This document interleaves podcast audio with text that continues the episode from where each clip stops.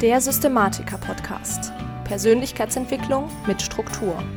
Wie du deine Richtung im Leben wiederfindest und mit Struktur deine ganz persönlichen Ziele und Visionen erreichst. Hallo zusammen und herzlich willkommen beim Systematiker-Podcast, dem Podcast für angehende Systematiker. Ich bin Lisa Schröter und heute beschäftigen wir uns mit einem Thema, zu dem ich schon oftmals befragt wurde, und zwar zu dem Thema Lernplan.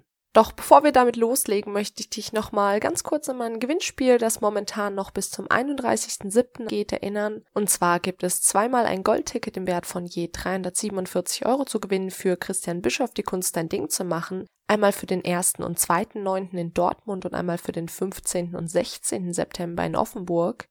Und um teilzunehmen, kannst du mir einfach eine Rezension auf iTunes schreiben und mir einen Screenshot davon schicken inklusive der Information, welches Ticket du gerne möchtest. Und wenn du kein iTunes hast, dann kannst du dasselbe auch einfach mit einer Facebook-Bewertung machen. Und wenn du schon eine Bewertung abgegeben hast, dann schick mir einfach davon einen Screenshot und du nimmst auch teil. So, und dann legen wir gleich los mit dem Thema. Und zwar hast du ja bestimmt schon mitgekriegt, wenn du hier schon öfter mal reingehört hast, dass ich selbst Jura studiert habe. Also ich habe Jura studiert, ich habe das ähm, erste Staatsexamen gemacht und ich habe dann auch mein Referendariat gemacht und mein zweites Staatsexamen abgeschlossen. Und das Studium an für sich, das habe ich tatsächlich nicht sehr gut hinbekommen, wenn ich auch direkt bestanden habe. Für ähm, die Unwissenden unter euch, ihr Glücklichen, Es gibt in Jura, zumindest bei uns an der Uni war das circa für das erste Staatsexamen eine Durchfallquote von 40 Prozent. Also bin ich äh, tatsächlich relativ froh, dass ich da bestanden habe, auch wenn ich das Studium nicht gerade gerockt habe. Das hat quasi im Studium hat das nicht sehr gut geklappt. Im Referendariat war dann alles anders. Ich habe das auch für mich so entschieden. Jetzt ist alles anders und habe mich dann tatsächlich auch um drei Notenpunkte verbessert zum ersten Examen. Das habe ich vor allen Dingen gemacht, indem ich eben aus den Fehlern gelernt habe, die ich während meines Studiums begangen habe. Und damit du nicht ähnliche Fehler begehst während deines Studiums oder generell, wenn du dir etwas aneignen möchtest, wenn du etwas lernst, habe ich heute mal allgemeine Tipps für dich, wie du einen Lernplan erstellst. Das Ganze kannst du sowohl für ein Studium als auch für deine Ausbildung anwenden, aber natürlich auch für private Weiterbildung. Die Tipps jetzt sind allerdings ausgelegt darauf, dass du einen festen Zeitpunkt hast, wie einen Test, bei dem man geprüft wird, wo du quasi alles wissen musst. Also insbesondere ist es ausgelegt auf das Studium. Und das Erste, was du machen musst, um dir einen ordentlichen Lernplan zu erstellen, ist dir einen Überblick verschaffen, was du eigentlich alles können musst. Ja, da gibt's beim Studium gibt's Studienordnungen, aber auch wenn du jetzt noch in der Schule bist, auch für Schulen gibt es Prüfungsordnungen, ich glaube, die heißen Prüfungsordnung, letztendlich für die verschiedenen Fächer, was du in welchem Fach können musst, in was du geprüft wirst am Ende. Und das ist das, womit du dich als allererstes mal beschäftigst. Also du guckst in deine verschiedenen Ordnungen rein, die findest du in der Regel frei zugänglich im Internet und guckst, was muss ich denn am Ende können, worüber muss ich Bescheid wissen dafür, dass ich diese Prüfung ordentlich abschließe. Der zweite Punkt ist dann, und der ist fast genauso wichtig wie der erste, bis wann musst du was können? Wenn wir es jetzt wieder aufs Studium beziehen, gibt es Zwischenprüfungen, bei denen du quasi ein Thema vielleicht abhaken kannst. Oder ja, genau, wird danach das Wissen, das kommende Wissen auf das bisherige aufgebaut? Oder ist es so dieses, dieses unsägliche Wort des Bulimielernens, also wie wir es heute oft im Schulsystem haben, aber auch im Bachelor-Master, dass du quasi ein Thema hast, was du sehr, sehr schnell, sehr gut können musst und dann aber quasi wieder vergessen kannst.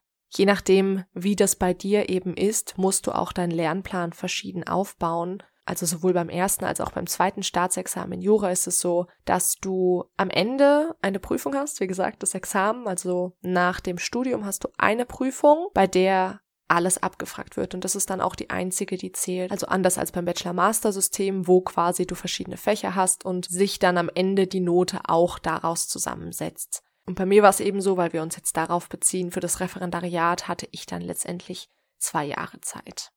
Der dritte Punkt, den du jetzt angehst, ist, jetzt musst du das, was du können musst, also was du unter Punkt 1 dir angeguckt hast, in die einzelnen Themenblöcke einteilen. Wie gesagt, ich beziehe es mal wieder auf Jura, da waren das, keine Ahnung, sowas wie Baurecht, Zwangsvollstreckungsrecht, Tötungsdelikte etc. Das heißt, du musst deine Themen unterteilen in die verschiedenen Themenblöcke und dann guckst du, wie lange brauchst du voraussichtlich für diese einzelnen Themen. Auch dazu findest du wieder in der Regel ganz, ganz viele Übersichten im Internet, aber du kannst auch Kommilitonen fragen, die höher weiter sind oder Schüler, die in der höheren Klasse sind. Vielleicht hast du auch Unterstützung von Repetitorien oder eine Lerngemeinschaft. Fachschaften wissen da auch ganz oft Bescheid. Also letztendlich finde mal raus für die einzelnen Themenblöcke, wie lang du dafür Zeit einplanen solltest. Und damit kommen wir zum vierten Punkt und das ist der coole Teil, also für mich als Systematiker zumindest der coole Teil. Und zwar darfst du jetzt einplanen, wann du was machst. Also mach eine Excel-Tabelle auf und jetzt kommt es nämlich drauf an, ob du auf ein aufeinander aufbauendes Thema lernst, also sage ich mal für eine Prüfung, für eine Klausur im Bachelor-Master-System oder eben auf verschiedene Themen, die du parallel wissen musst. Dann ist, das ist dann eher so das Jura-Examen. Wenn du jetzt den ersteren Fall hast, dann Glückwunsch, das ist nämlich der einfachere, auch der einfachere zum Planen. Dann kannst du nämlich einfach in, je nachdem wie viel Zeit du hast, Tagen oder Wochen von vorne bis hinten die Themen einsortieren, ja, weil die ja alle aufeinander aufbauen, gehst du einfach von vorne bis hinten durch und sortierst jetzt letztendlich einfach ein, wie lange du für was brauchst. Das hast du ja gerade eben sozusagen rausgefunden. Wenn du jetzt allerdings mehrere Themen hast, in denen du am Ende parallel geprüft wirst, dann solltest du auch parallel lernen. Einfach um dein Gehirn so ein bisschen darauf auszurichten, dass es schnell zwischen den verschiedenen Themen hin und her springen kann. Aber natürlich auch, wenn du jetzt im Blog lernst und du hast jetzt, sage ich mal, nehmen wir mal Schulfächer Mathe, Deutsch und Englisch und du lernst ganz am Anfang Deutsch und dann einen Block Mathe und dann einen Block Englisch, dann weißt du im Zweifel, wenn die Prüfung zur selben Zeit stattfindet, über Deutsch natürlich nicht mehr so gut Bescheid wie über Englisch. Das heißt, du musst parallel lernen und wie ich es jetzt hier gemacht habe, ich habe jetzt nach der Wichtigkeit der Themen sortiert für das Endprüfungsergebnis und dann jeweils für die wichtigeren Themen mehr Zeit eingeplant. Also bei mir war es so, für das zweite Staatsexamen, dass ich vier Klausuren Zivilrecht hatte, zwei Klausuren öffentliches Recht, die allerdings wie drei Klausuren gezählt haben. Ihr müsst euch das jetzt nicht großartig merken. Und zwei Klausuren Strafrecht. Und ich habe es dann letztendlich so gemacht. Mir war klar, Zivilrecht gibt am Ende die meisten Punkte. Deswegen habe ich mich drei Tage lang die Woche mit Zivilrecht beschäftigt. Der zweitwichtigste war das Thema Örecht, also öffentliches Recht. Und damit habe ich mich dann zwei Tage die Woche beschäftigt und am wenigsten wichtig in Anführungszeichen war das Strafrecht. Und damit habe ich mich dann nur einen Tag die Woche beschäftigt. Also, falls du aufgepasst hast, ich habe sechs Tage die Woche gelernt, ein Tag war frei. Und das ist letztendlich das, wie man das sinnvoll einteilt. Also du guckst, welches Thema ist am wichtigsten für deine Klausur oder wenn du jetzt Abi schreibst etc. für diesen Abschluss und sagen wir mal jetzt, dass du LKs hast, also Leistungskurse, dann sind die Themen, weil die in der Regel doppelt zählen, auch wichtiger als irgendwelche anderen Themen für das Endergebnis der Prüfung. Wenn du jetzt natürlich nicht so eine lange Zeit hast, in der du lernen musst, wie gesagt, bei mir waren das eben diese ganzen zwei Jahre, da konnte ich natürlich viel, viel einplanen, dann kannst du es zum Beispiel auch so einteilen, dass du sagst, okay, das Wichtigere, damit beschäftige ich mich jetzt am Vormittag, wo ich irgendwie fünf Stunden lerne, und das weniger Wichtigere für die Prüfung, damit beschäftige ich mich dann am Nachmittag, wo ich nur noch sowieso nicht so fit im Kopf bin und dann auch nur noch drei Stunden lerne oder so. Also da musst du letztendlich gucken, wie viel Zeit hast du insgesamt zur Verfügung und wie teilst du das Ganze dann eben ein aufgrund der Länge, die du eben für das jeweilige Thema brauchst. Und dann als letzten Schritt, ganz wichtig, du musst immer und immer wieder deinen Lernplan überprüfen.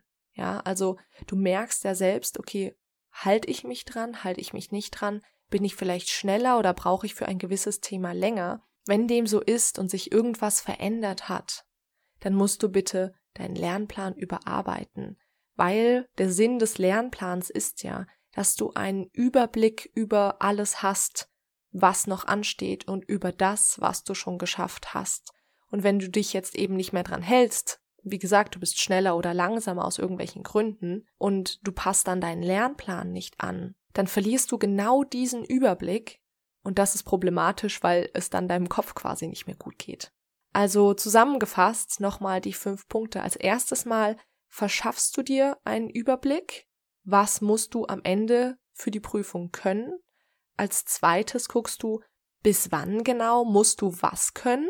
Also gibt es Zwischenprüfungen oder wird ganz am Ende alles zusammen abgefragt? Als dritten Punkt teilst du deine Themen in kleinere Themenblöcke ein und findest raus, wie lange brauche ich für welches Thema. Als vierten Punkt planst du jetzt ein, okay, dieses Thema packe ich in diese Woche, dieses Thema packe ich in diese Woche oder auch in diese zwei Wochen, weil das ist halt ein bisschen umfangreicher oder ein anderes braucht ein bisschen kürzer. Und als fünften Punkt immer wieder überprüfen, hältst du dich noch an den Lernplan, bist du noch drin und wenn nicht, dann musst du das Ganze überarbeiten. Das waren relativ allgemeine Tipps, wie du einen Lernplan erstellst. Wenn du da nochmal genaueres wissen möchtest, dann schreib mir gerne eine Nachricht mit deiner konkreten Frage. Entweder ich beantworte die dir direkt oder dann vielleicht sogar im Podcast. Zum Ende würde mich natürlich noch interessieren, wie gehst du denn vor, wenn du etwas lernst? Fängst du einfach mal an oder machst du dir auch vor einen Plan? Hast du da vielleicht bestimmte Tipps oder Tricks, die dir da besonders helfen? Ich würde mich freuen, wenn du die unter dem aktuellen Instagram-Post teilen würdest, damit auch die anderen etwas davon lernen. Ich werde die nächsten zwei oder drei Folgen mal gucken, mich ein bisschen näher mit dem Thema Lernen auseinandersetzen. Also das nächste Mal zum Beispiel gibt es allgemeine Tipps, was beim Lernen generell, beim Lernplanen generell sehr, sehr wichtig ist. Da habe ich mir mal fünf Tipps für dich überlegt. Also hör, wenn dich das interessiert, gerne nächste Woche wieder rein. Und ansonsten war es sehr schön, dass du wieder mit dabei warst. Wie immer freue ich mich sehr über dein Feedback, gerne in Form einer Bewertung auf iTunes und zum Ende hin möchte ich dich nochmal ganz kurz an das Gewinnspiel erinnern, das ich gerade noch laufen habe. Du kannst zweimal ein Goldticket von Christian Bischof für die Kunst dein Ding zu gewinnen, einmal für den 1. und 2.9. in Dortmund oder für den 15. und 16.9. in Offenburg gewinnen. Und dafür musst du mir einfach nur eine Rezension auf iTunes hinterlassen und mir davon einen Screenshot an info at dasblaueimhimmel.de schicken mit dem Datum, an dem du gerne an dem Seminar teilnehmen möchtest. Ja, mehr Infos gibt's natürlich in den Show Notes. Einfach auf den Link klicken. Ansonsten, wenn du mich unterstützen möchtest und dir diese Folge vielleicht geholfen hat, dann verlink gerne das Coverbild des Podcasts oder ein Bild der aktuellen Folge auf Instagram in deiner Story oder in deinem Feed. Vergiss nicht, mich zu markieren, dann sehe ich dich auch und ansonsten wünsche ich dir einen wunder wunderschönen Tag. Ich bin Lisa und ich freue mich, wenn du nächstes Mal wieder mit dabei bist beim Systematiker Podcast.